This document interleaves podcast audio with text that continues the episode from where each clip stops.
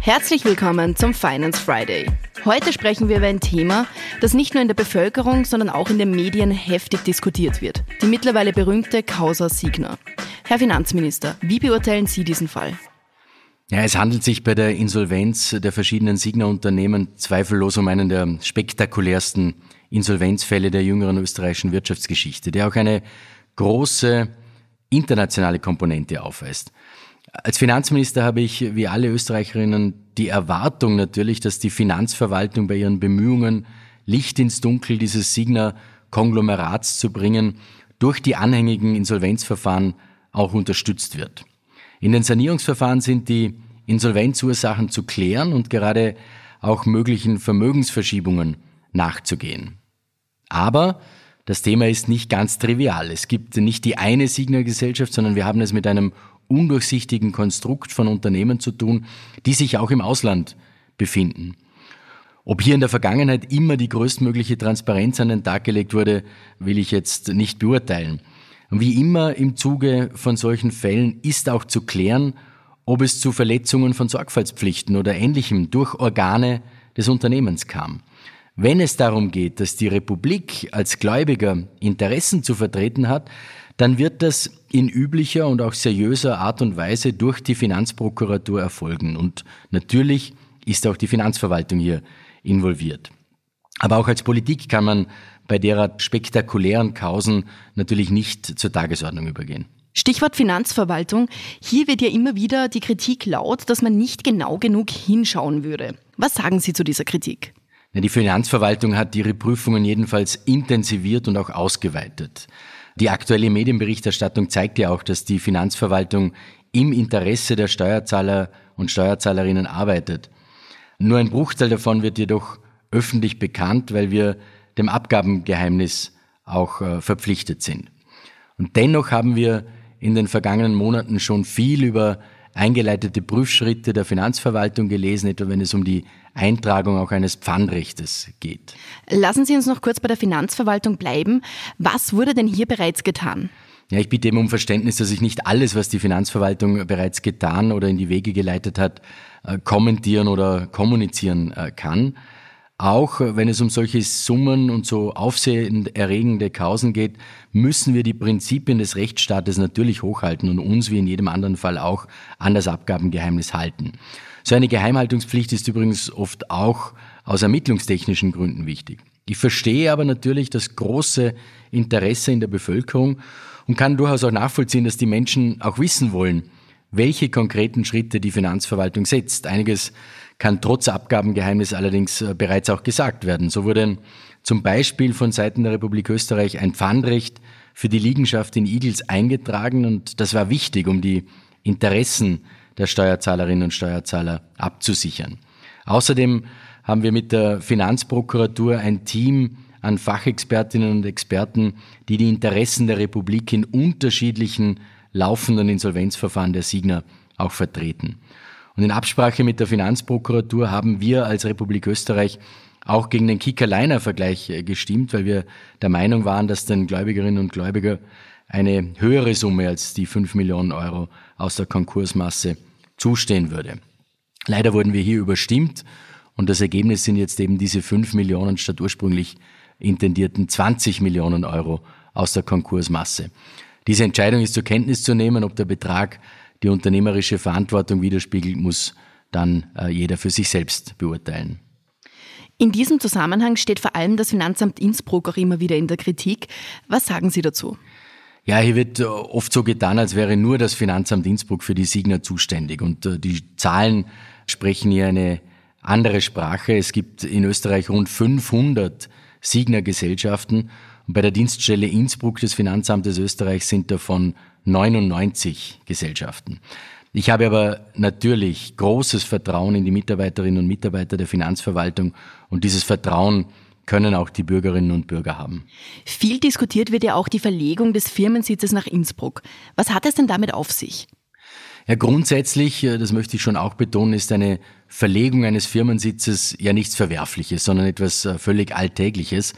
Äh, zu konkreten Einzelfällen äh, kann ich aufgrund des Abgabengeheimnisses eben äh, nicht Stellung nehmen. Was ich aber sagen kann, ist, wie der Prozess einer Firmensitzverlegung funktioniert.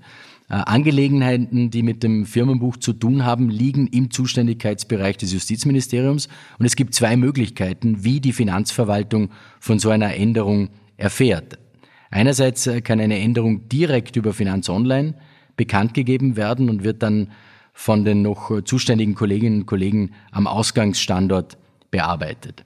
Eine Sitzverlegung kann aber, und das geschieht sehr häufig, auch direkt über das Justizministerium, konkret beim zuständigen Gericht, beantragt werden. Und wird der Antrag durch das zuständige Gericht dann genehmigt und die Änderung erfolgt, übermittelt das Firmenbuchgericht der Finanzverwaltung den elektronischen Rechtsverkehr, also elektronisch den Firmenbuchbeschluss. Das kann dann in weiterer Folge natürlich zu einer Änderung der Zuständigkeiten innerhalb der Finanzverwaltung führen, konkret eben in den Finanzämtern. Welche Lehren muss denn jetzt aus Ihrer Sicht auch die Politik aus der Causa Signa ziehen? Wo sehen denn Sie hier den Handlungsbedarf? Ja, da gibt es mehrere Bereiche. Eines ist mir aber vorweg wichtig. Österreich hat bereits jetzt eine enorme Bürokratie und man muss daher aufpassen, dass man den redlichen und den seriösen Unternehmen aufgrund einzelner schwarzer Schafe äh, nicht mehr Bürokratie aufbürdet. Ziel muss es sein, dass äh, diejenigen Unternehmerinnen und Unternehmer, die sich redlich verhalten und an die Regeln halten, nicht zusätzlich belastet werden. Auf Seiten der Finanzverwaltung wird eine Konzerndatenbank etabliert, damit Firmengeflechte auch besser überblickt werden können und dann wird es bei Prüfungen leichter, die Zusammenhänge zwischen verschiedenen Unternehmen einer Gruppe auch sichtbar zu machen. Hier ist wichtig auch zu wissen, in allen Fällen wird die neue Zuständigkeit im Falle einer Adressänderung aufgrund definierter und im IT-System hinterlegter Regeln automatisiert vorgegeben. Und dabei ist kein manueller Eingriff durch Bedienstete der Finanzverwaltung möglich. Jetzt wurden in der Öffentlichkeit ja auch zahlreiche Maßnahmen und Verschärfungen diskutiert. Wie bewerten Sie die Vorschläge im Bereich der Justiz? Zum Teil sind die Vorschläge durchaus nachvollziehbar, wobei sich im Einzelnen die Fragen äh, der Treffsicherheit und auch der Verhältnismäßigkeit äh, stellen. Die Strafen wurden beispielsweise seit 1991 nicht erhöht und daher wäre es schon gut, diese an heutige Preisniveaus auch anzupassen. Äh, ansonsten haben sie auch keine Wirkung.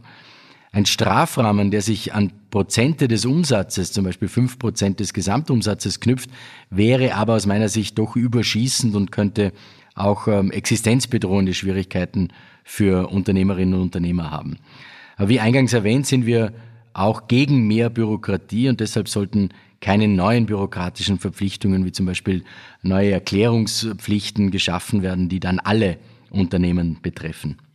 Viel kritisiert wurde ja auch die intransparente Firmenstruktur. Was könnte man hier tun? Wir können die Digitalisierung nutzen, um mehr Transparenz in Konzernstrukturen zu bringen. Hier wäre unser Vorschlag äh, beispielsweise eine Modernisierung des Firmenbuchs. Auch wenn die Transparenzpflichten eingehalten werden, muss auf Seiten des Justizministeriums sichergestellt werden, dass diese Informationen für die Öffentlichkeit in einer äh, zeitgemäßen Form auch abrufbar sind. Es sollte daher das Firmenbuch modernisiert werden, um eine interaktive Suche zu ermöglichen bzw. auch weiter auszubauen. Und damit könnten unmittelbar aus dem Firmenbuch Zusammenhänge doch wesentlich leichter ersichtlich und auch nachvollziehbarer werden. Lassen sich durch diese Maßnahmen solche Fälle in Zukunft verhindern? Die prinzipielle Frage ist natürlich, was mit solchen Fällen konkret gemeint ist. Wenn es um Insolvenzen geht, dann äh, lautet die klare Antwort nein. Äh, Insolvenzen gehören zu einem gewissen Teil äh, zum Wirtschaftskreislauf, weil sie auch oft zu einer Bereinigung führen. Entscheidend ist aber immer, wodurch die Insolvenz ausgelöst wurde und ob bis zur Insolvenz alle Systeme gegriffen haben oder ob sie vielleicht sogar vorsätzlich umgangen worden sind. Die konjunkturelle Insolvenz werden wir also nicht verhindern können und wie gesagt, das ist auch nicht das Ziel. Überall dort, wo es zu Missbrauch, zu Umgehung oder zu einer Verschleppung und damit auch der Schädigung von Gläubigern und äh, zu einer Schädigung des Wirtschaftsstandortes kommt, müssen wir bestmöglich vorbauen, um eben die Lehren aus spektakulären Fällen wie eben der erwähnten Causa äh, ziehen. Und auch in diesem Bereich werden wir nie alle schwarzen Schafe identifizieren, aber die Prüfungen der Finanzverwaltung sind hier ein ganz wesentlicher Baustein, um Schaden von der Gesamtwirtschaft abzuwenden. Und hier habe ich großes Vertrauen in die Mitarbeiterinnen und Mitarbeiter und äh, die Erfolge der vergangenen Jahre bestätigen diesen Eindruck auch. Vielen Dank fürs Zuhören. Wenn dir die heutige Folge gefallen hat, dann abonniere den Podcast gerne auf Spotify, Apple Podcast oder einem anderen Podcast-Anbieter deiner Wahl. Mehr Infos zum heutigen Thema findest du in den Shownotes. Für tägliche Updates zur Arbeit der Finanzverwaltung und aktuellen Themen folge uns gerne auf unseren Social-Media-Kanälen. Die Links zu unseren Seiten findest du ebenfalls in den Shownotes. Die nächste Folge des Finance Friday erscheint kommenden Freitag. Bis dahin, alles Gute.